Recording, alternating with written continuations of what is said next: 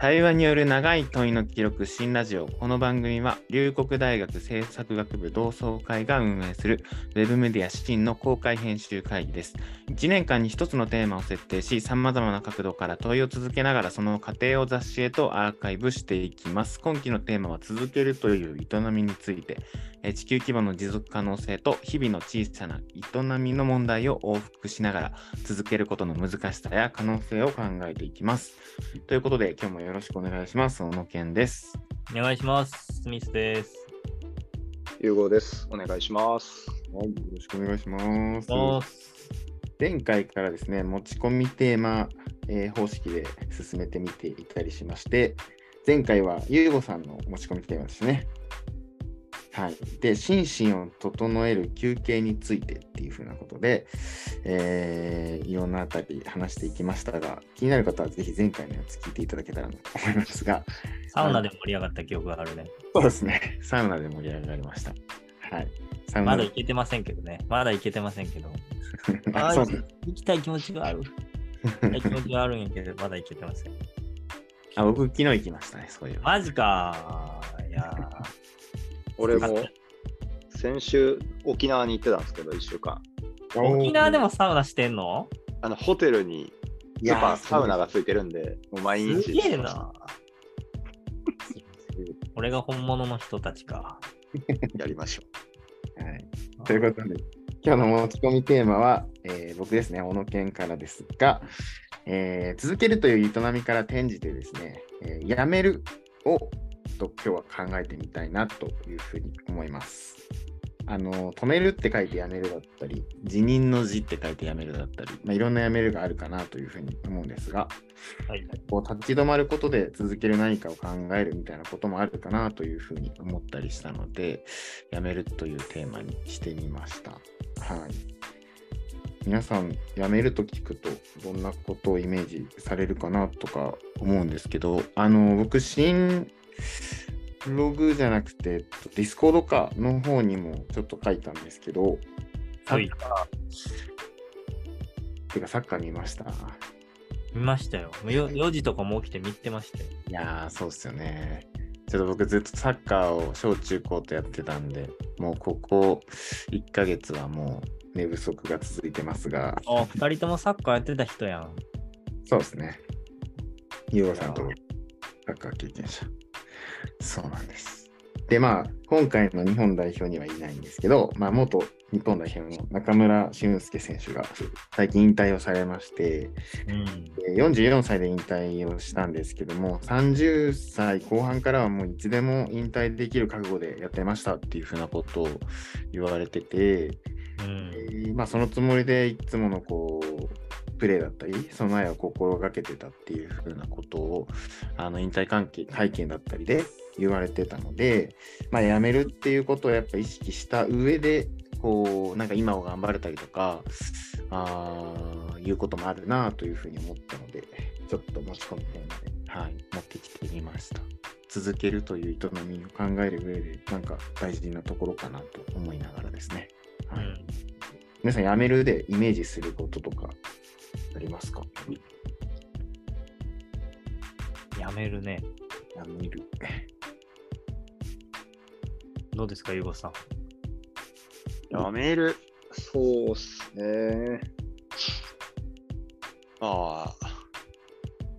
なんかやっぱ悪い習慣というか、あんまり良くないことはやめた方がいいなと思ってることが多い気がして、ね、なんかこう、栄養価の偏った食事とか、はいはい。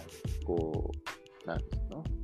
早く寝るとか、ネガティブな感じで、大きい声でそうそう挨拶するみたいな、そういうのはちゃんとした方がいいなと思いつつも、なかなかその悪い目の習慣はやめられてないな、うん、ありますけどね。やめたいけどやめられない。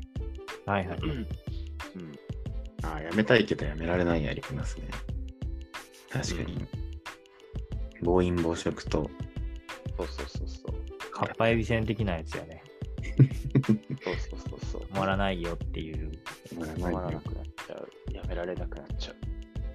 逆にはやめるって結構難しいですね。なんかコーヒーとかは結構ある時を思って意識的にちょっとできるだけやめようと。うんもう2年ぐらいかな。もう2年。うん。もう飲んでないの？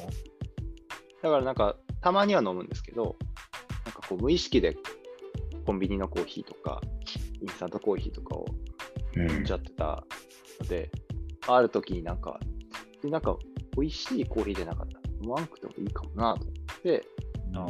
まあ、カフェインもちょっと減らそうというところでやめてみたところ、案外続いてる。うん。きっかけはあるんですきっかけはなんかその、そうですね、ふと睡眠？睡眠の質をなんかやっぱ上げられるといいなっていう感じで、なんかカフェインってやっぱちょっとあまり良くないこと言われることとか、まあ、試しにやめてみたら、うん。なんかこう、寝つきが良くなったような気がしたんで、あああ。めっちゃコーヒーのイメージあるけどな。あ、ほんま。うん。そうね、もう2年くらい飲んでないんやな。そうね、上2年、もうちょっと長いかな。なんていうの？かな。常に飲んでるやつはコーヒーじゃないんやな。そうっすね。お店とかでも、コーヒーが美味しいところとかはコーヒーにするけど、あ。別にそうでもないところとか、なんかコーヒーじゃないのをなんか、選んで。なんか別にね、お茶とかもカフェイン入ってるし、うんコーヒーがいい悪いとかじゃなくて、はいはい。そうそうそうそう、なんか、やめてみたら、案外ずっとそれが、板についた感じですね。うん、こうやめてこうちょっと遠ざかるからこうなんかありがたみ感じるみたいなことは他でもありそうやね。うん。そうですね。たまに飲むとうまいしね。どうですか、やめるって、他の方は。結構このこの件にこのテーマをもらってちょっと考えてたんでやっぱなんか続いてないとやめれへんなっていうのは当たり前ですよ。ああ、そうですね。うん、あとはあのさっき、まあ、ちょっとネガティブなやめるの方の話がちらっとあありましたけど、うんもうなんか、ポジティブになんかやめることで、なんかこう、新しい自分になるみたいな文脈があるなと思って、うん僕あの31歳なんですけど、30歳までメガネ生活を送ってきて、30歳でメガネをやめたんですよ。結構大きなことですよね。いや、そうなんですよ。もう今までやっぱアイデンティティみたいにやったものをこうやめて、新しい自分になったよみたいな、なんかそういうこの脱皮するみたいな、新しい自分になるみたいな、そういうそのポジティブさみたいなことも、なんかやめるにはあるような気がしますね。うん。うん。確か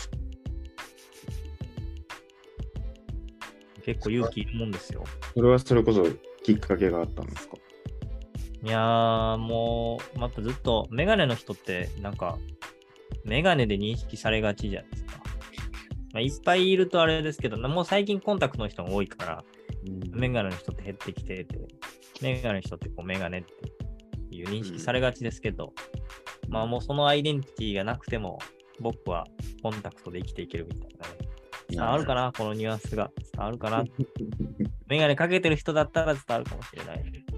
あ、そうなんや。うん。みんなあ、そっか、メガネよくさん見てないですね。アイデンティティやと思って、みんなかけてる人が案外多い。ああ、どうなるな。もうなんか自分の顔の一部みたいなファッションの。ああ、あそうですね。だから大学の時と高校から大学までずっと同じ型のメガネを実はつけていて、赤いメガネなんですけど、あの行きつけのメガネ屋さんで何回か同じ型を取り寄せて、3回か4回ぐらい同じ型買って、まあ、10年ぐらいつけてたかな、だから。10年とかな。すごい。赤メガネってすごい。その間はでもやっぱりずっと赤メガネって言われたしな。それがこうアイイメージデンティティがあるから。そうそそううそうそうそうそうそう。そのイメージがあるからこそアイデンティティになってるし、やめるってなると大きなことなんですよね、多分。そうそうそう、そうなんですよ。だから結構勇気いったけどね、やめたときは。どうどう思われるんかなと思って、外出たもんね。別に周りの人から見たら多分全然、そのメガネ取っただけやんっていう感じなんで、自分の中でやっぱこうずっと身につけてたものをやめるっていう、うん。今までの30年間を卒業するみたいな、大げさに言うと。すごいことやな、そう言われるとでも確かに。いや、そうですよ。肌顔の一部がなくなるみたいな感じよな、自分が。そうそうそう。だからもうあの髪の毛剃るとかちゃう？うん。例えば、坊主にするみたいな。すごいな。どうですか？坊主、坊主。30年間こう共にした髪の毛を一回こう卒業するみたいな。いや結構勇気いりません？いや、まあ、極端な気もするけど、それは勇気いるよね。あ、でも確かにそうっすよね。僕もメガネかけてるんで、うん。大学の時ずっとメガネかけてコンタクトだったんですけど、うん。社会人になってから基本メガネなんで、それこそ、ちょっとメガネ外すの怖いですもんね。ああ。いやめっちゃわかります。だから、アイデンティティっていうか、まあ、これで認識してもらってるから、そうそうそうそうそうそう。誰ってなるのの、こう、まあ、誰ってなったところで、それをまたその状態を続ければ認知されるんだろうけど、そこの期間が怖くて。そうなんですよえーなるほどね。そうなんです。本当にだから印象が結構強いってことね、そのフレームが持ってるそうそうそうそう。やっぱそれありきの認識されるもんね。うん。確かに。そう言われるとそんな気もする。それが人生で一番やめて大きかったことやな。ずっとこのテーマ考えてましたけど、この週は。ああ。そのレベルのやめか。小野さんどうっすか？僕は、うーん、そうですね。なんかやっぱり、あの、ディスコードにもそれこそ書いたんですけど、なんか習生活習習慣というか、はいはい。習慣系のことが、やめ、なんていうか、続けてきたことというよりは、なんか続いてしまっていることうん。に対してやめられない状態みたいな。なんで、なんかこう、お酒飲んでも今日しんどいっていう時に、あの、お風呂入らずに寝ちゃうみたいな。あー。なるほど。本当に入る派の皆さんには大変汚い話をして申し訳ないんですけども、もう僕は絶対入る派なんで。フラフラの酩酊状態でもお風呂入ってる。そういうことない、ないっすか？なんか、もう、無無理やってなって、寝ちゃうのが先みたいいやー、基本、まあそれはないことはないけど、基本入るね。な。うん、え、記ゆ憶なくなってても入っお風呂だけ入ってるみたいな時あるもん。えー、すごい。そうですねゆうごさんないっすか？僕はありますよ。でもそなんかそんなこだわりないから、そこまでね、そのうん入らなあかん。だから基本できるだけ入るけど、なんかもうちょっとしんどい時とかうんは、でもまあそんなベロベロで帰ることは最近減ったけど、大学の時とかあったと思う。朝とかに帰って、うん、布団入るとか。うんうんうんうん。そうっすね。でもなんか僕の中で多分、本当はいけないことだと思ってるからやめたいとはあ思ってることなんでしょうね。やめそれはやめようと思ったきっかけがある。いやー、なんか、あ、それでいくと、そうちゃんと お風呂入ってね、起き寝て起きれてる時の、なんかこう、なんていうんですかね、生活の充実感みたいな。あえー全然違いうやからそ。んな頻繁にやるの？そんな、そんな、あ、結構だから多いっす、多分人より。あ、そうなの？はい。割とやっちゃいますって感じですね。だからかな。それはだからあんまりそのベロベロになったり、ちょっと特別な飲み会とかじゃなくても、あもうしんどいなって思ったらやめちゃうって感じです。うん、やめちゃうっていうか、うん。朝でいいやって。飲みすぎなんじゃない？いやいやいや。ストレス溜まってんの？生負け癖というか、そこは。うん、奥さんに怒られたとかじゃない？ああ、でもまあ言われますけどね。あ言われる。うん。あ、でもまあ、そこはそうそう。そうなんですよ。そういうところがあって。みたいにやめ、やめ、だからやめ、やめられないうん。みたいなのがありますけどねって感じですかね。うん。悪い習慣を断つみたいなことか。そうですね。悪い習慣を断つ。だから本当にこう決断してやめようと思ったら、あれなんですよね。なんか、大きな決断であればあるほど、その後始まることも大きかったり、その後続いていく期間も長いような気がするんですよね。なんか。その生活習慣のことはまあ置いといたとして。はいはいはい。こう仕事を辞めるとか、なんかこう、すごい何十年も続けてきた、自分の中で大事にしてたものをやめるって、それこそスミスさんのメガネの件もそうですけど、あはいはい。なんか大きな決断をするって、あれだけのことを一回やめたんだからっていうので、なんか次すごい長く続いたりとか、なんかするような気がするんですよね。うん。うんまあそうね。やめる、確かにその結構、今の話聞いても、誰にとっても難しいことな雰囲気はうんあるよね、なんかね。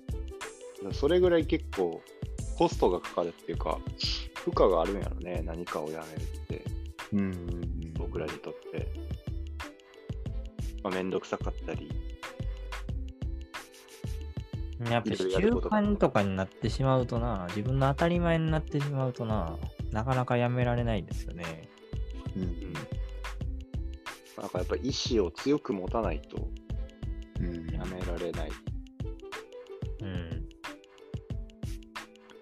リスクとかも考えちゃいますもんね。その、例えば仕事を辞めたいが辞められないとかあって、その辞めたことでの人間関係だったりとか、なんかこれまで気づいたものだったりとか、うん。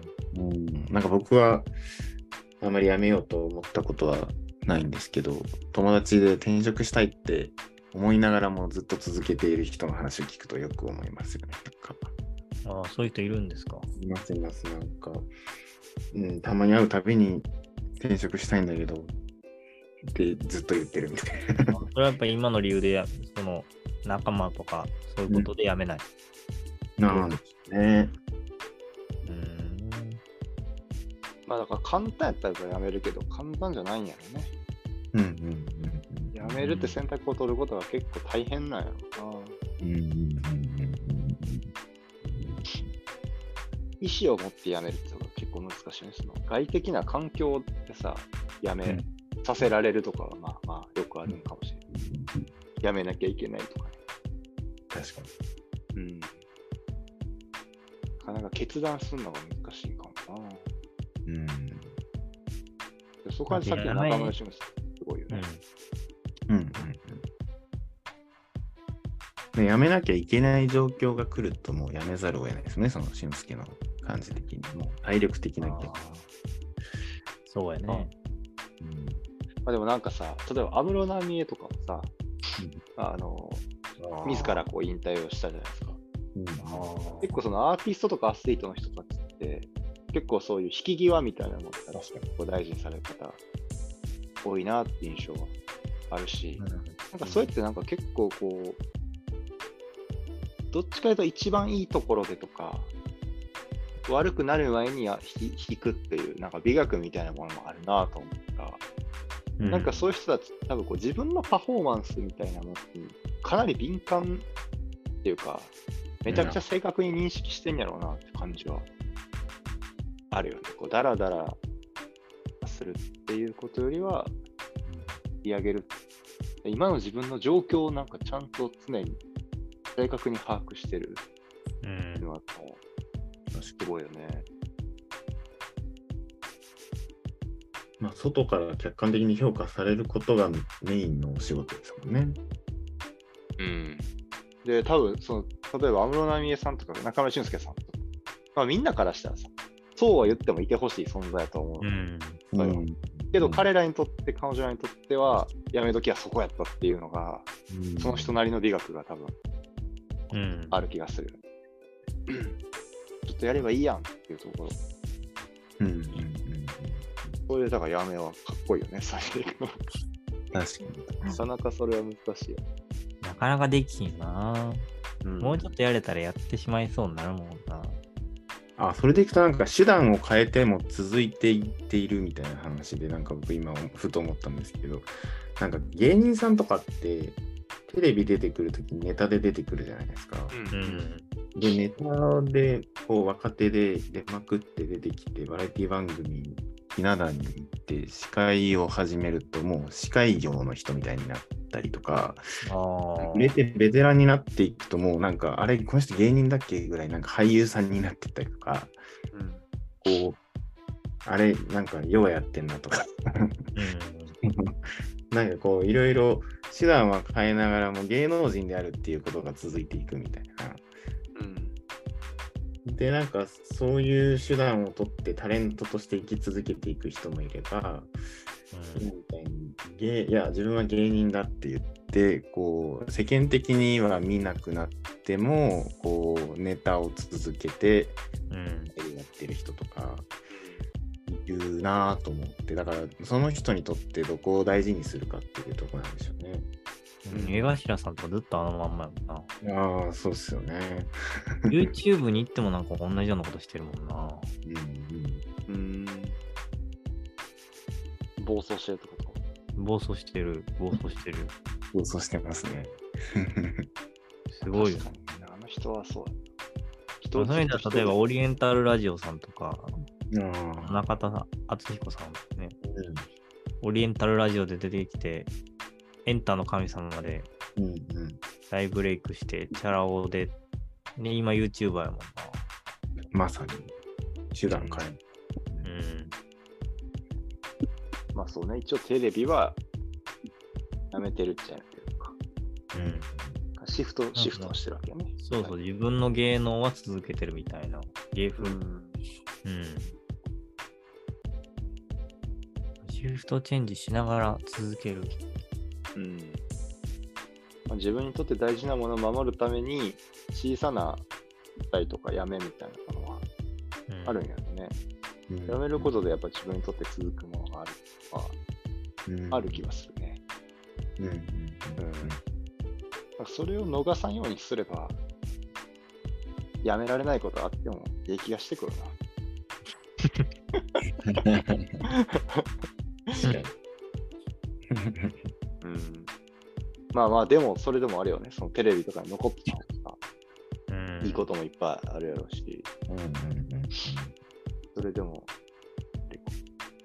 新天地に行くって、なかなかの覚悟やね。手放せへんもんね、あんまり。うん一回手にしてしまってしまったもの。いや、手放せないよ、なかなかね。やどんどんだからやめられなくなっていくよな。なんか例えば家族ができるとか、立場が上になっていくとか、偉くなっていくみたいなのって。うんあそういう意味でいくと、コミュニティの中の役割ってやめたりするんですかね。なんか、こう、会社で出世していって、すげえ上の人になって、うん。でも、なんかそれがもうしんどいから、社長を辞めるみたいな。あで、ほん本当のやりたいことやるとか、なんだろうな、家族でも、なんか、あるんかな。なんか、母親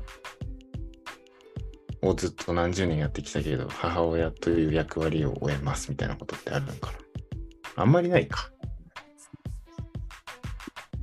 自ら辞めるってこと？自らとか、ああ、まあ役割を終える、やめるっていうか、まあ変わる感じですかね。なんか、親親の役割とかって多分変わっていきますよね。なんか、あ。うん。子供が年齢でね、子供の。年齢にうん。そうだね。どっちかというと意思によってというか、こうんう、環境というかね、自分以外のいろんな要素の影響もありそうよね、それは。うんうんでも経営者の人とかやっぱりこう、一定早い段階でもう、後進に渡してうん人生上がる人とかいる,、いるよ。やっぱそれ見越してたりするしね、承継しないと続いていかないし。でもやっぱいるけどね、あの辞めれない人も。うん。自分の会社手放せないみたいな。いや、多いやつだろうね、譲譲っても、譲っても代表権持って会長でいるとか、うん。銀行員は手放さないとか、いるもんね。そういうの。うんそういうケースもやっぱあるもんね。いや、なかなか持ってるもんはそうね。手放せへんな。あとこうなんか、プレイングマネージャーから抜けれないとこもある。その一職人、自分がその現場にいたことから、そのけ本当の経営者の方にシフトできないみたいな、そこをやめれないみたいなことも結構あるね。なるほど。やっぱどうしてもまだ車触ってたいとか、ああ。デザインしてたいとか、それはめっちゃわかんな、俺も。うん、だから、その仕事とかしててもやっぱりこう、ね、お仕事しお願いしてくれる人とか、やることとか求められることが増えていくと、うんまあありがたかったりするけど、なんかやっぱ、どっかでやっぱ結構その、マンパワー的なものとか、リソースがこう、完全に足りひんところが来て、うんこれ今の状態では全てをちゃんと打ち返せへんっていう時が、結構、最近感じることが多いんだけど、なんかあの、ブラックジャックとかってさ、手札から何枚か捨ててカードを引くやん。3枚捨てて3枚。はいはい。トランプとかに。ねだからやっぱりその、手札っていうか持ってるもんとか、なんか自分ができることとか知ってることとかって、やっぱななんかちょっと一旦捨てへんと、新しく入ってこうへん感覚がやっぱあるし、自分のスイートスポットで仕事したり、できることや現状維持は結構できるかもしれないけど、強い役は手札で作れへんっていう感覚はうん最近すげえあるなって思った。一回何かやめないと。うん。手放していくっつうのは結構、こんだけ空いたところに何か入ってくる感覚はあるなと思って。だからなんかあれやね、でも、なんかやっぱり考えててさ、やめるってのがあんまり得意じゃないやろうなって思ってさ、まあそれは多分自分の特性なんかもしれんし、まあ人間自体があんまりそんな何かをやめるって得意なんじゃないんかも。なんかそう強制的にやめれる状況あれば楽やのになって思うことって結構多いよね。なんか何かもこう任期3年とか決まったらさ3年頑張れるけど、なんか終わりがいつか分からへんから、ダラダラみたいなのが変わる。なんかやっぱやめれる仕組みがあるっていうのが一個、結構いいことなのかなと思ったりする。寝れる仕組みね。なんかこう、3年で条件を見直せる。なかなか自分の意思でやめれること。あの、地域で活動していると、まさにですよね、その、町内会長、自治会長とかって、もうずーっと、ずーっと続けてる人はずーっと続けてるし、もうやめられないみたいな状況で、しんどいっていう、言われる状況が多いけど、まあ、そこは任期があって、多分任期がでもあることのまた難しさもあるんですけどね、2年とかで決まってて、2年でやっとなんか自治会長の様子が分かってきたら、もう次の人に変わってみたいなことになる。そう。なんかこう続けて長いこと考えることとか、なんか新しいこと始めるとかってことが難しいみたいなことになったりするから、あのーなんかこう、そういう意味では、なんかこう、人気があることは逆に難しいなと思ったりするけれど、個人のこうしんどさとか負担みたいなことでいくと、確かに、ゆうごさん言ったみたいに任期が一定度決まっていて、辞めれる仕組みがあって、まあ、その上で、じゃあどう続けていける、みんなで続けていけるといいかってことを多分考えたらいいんだろうなと。思うんで、そうですね。それがないと、そうそう、なんかなんとなくというか、どうしてもというか、ずーっと誰かの肩に、こう、負担がのしかかって続いてしまっているみたいなことって起こるなうん、ありますよね。そうね。やめ時が見えてるから、そのバトンパスの仕方を準備するっていうこともあるやろうしね。うんうんうんうんそう。なんか、ちょっと物悲しいですけど、それこそ、もう、そんな感じで、多分任期は特に決まってなくって、ずーっと続けてた会長さんが、もう、もう、多分ご病気でもうっていう、はいはいはい。もう、えーさすがにうん。厳しいんじゃないかみたいなことになって初めて、そうなった時どうするみたいな話になれたりとか、なんかそういうこともあるから、まあ何が、そういう意味でもなんかそうですね、こう、やめれる仕組みというか、必要なのかもしれないですね。うん。そうだね。どうやったら気持ちよくやめれるんか、ちょっと考えたいね。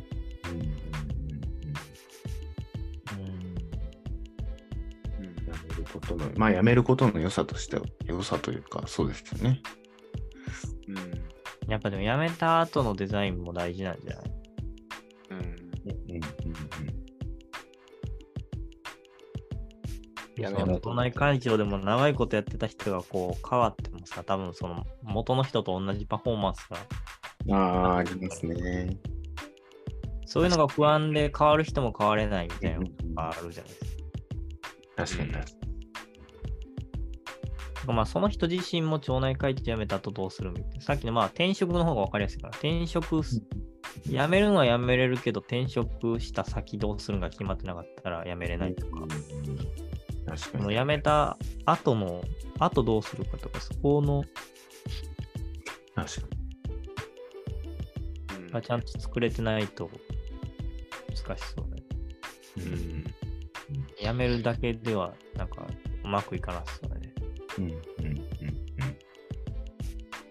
ますますやめるのが難しいですね。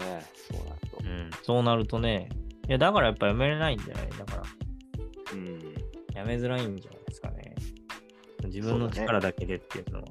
案外意思の問題だと思ってることも、環境とかの問題によってやめづらいなっていう感じになってる可能性はありそうだよね。うん。うん確かに。役とかやっぱどんどん偉大になっていくもんな。なんか、10年やった人、20年やった人みたいな、こう、どんどんこうさ、うん。すごくなっていくもんね。うん。うん。う。うん議員とかでもこう、新人とさ。何十年当選してますみたいな人とやっぱちゃうもんな。続けてることそのものが評価に値してる。そうそうそう。確かに。そうだよね。うん。うん。まあでも、やっぱ、一旦終えたり、畳んだ方がいいうん。ものと、なんかこのやっぱやめるを考えて改めてこう続けることって大大事なのなと思うこともあったかな。なんかやめるって、なんか場面によっては結構簡単なケースもあると思うね。うん。まあ撤退するみたいなね。はいはいはい。これもう無理やからやめようとか、ちょっと時代に合ってないっぽいからやめとこうとか、今は状況がちょっと良くないから、一旦やめようかな。まあでもなんかそこでこう簡単にやめるみたいな結構簡単ではあるけど、どうやって続けるかってことをじゃあ考えるっていうことで見えてくるものとかも同時にあるんやろうなーってことも思ったね。うんそうそう。やっぱだからさっきもその、いえ、人間はなんかめんどくさいからやめへん。うん。楽な方に流れるって感じ。その続けるっていうのも、結局楽やから続けるっていう感じになっうん。あったりするんやろうし、楽やから自分のためにこうやめるっていう選択ももちろんあるんや。うん。うん。やっぱその、聞く気に流れへんっていうことは結構大事。うん。なんかやめるもそうやし、続けるもどっちもそうだけど、そういう意味で簡単な方に流れへんように結構大事なのかもしれんなってことを改めていや、ぼーっと生きてたら飽きませんな。ぼーっと生きてたら多分低気に流れてしまうと思うわ。うん。そうね。なんかこう、だらだら続けるも、なんか簡単にやめるってなんか両方同じよね。そうそうそう。ぼぼーっとそういうことを選択するっていう。都度考えないと。うん。状況について。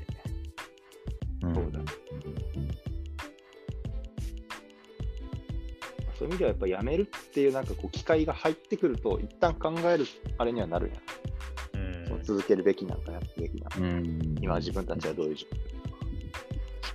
況？ぼーっとしてたのをぼーっとしてない状況にするスイッチみたいな。やめるを考えることが。うんなんかワークショップとかでもやるもんね、チームとかでその続けることをやめることみたいああ。な、新しくやることみたいな考えたりする。あれする結構だからやっぱ大事だよなと思う。取捨取捨選択というか。いいです。このテーマを誰かにちょっと聞いてみたいよね。そうですね。これはちょっと結構いろんな人の、うん。うん、意見を聞いてみたい。確かに。ですね。はい。というところで、あれですね、やめるを考えてみることで、こうやめることそのものの良さと、改めて続けることの大切さみたいなのも、なんか見えてきたりしたかなというふうに思うので、はい。ちょっと引き続きここは考えていきながら、結構その続けるという営みというテーマの中で、なんか逆説的っていうんですかね、う裏テーマというか、なんかすごい、なんかこう、大きい大事なところな気がするので、うん、なんか、これは他のいろんな人と掘り下げていくことで、なんか違う答えだったり、いろんな切り口が見えてくるような気がしています。はい。はい。いいところですかね。はい。じゃあまた次回の持ち込みテーマは、えー教えていただくとして、次、スミスさんですかね。はい。はいまた考えていけたらなというふうに思うので、次回の持ち込みテーマもまたお楽しみということで、今日は終われたらなと思います。ということで今日は、えーやめるを考えるというふうなことをテーマに、えー続けるという営みについて考えていきました。ということで、また次回お会いできればと思います。ありがとうございました。ありがとうございました。ありがとうございました。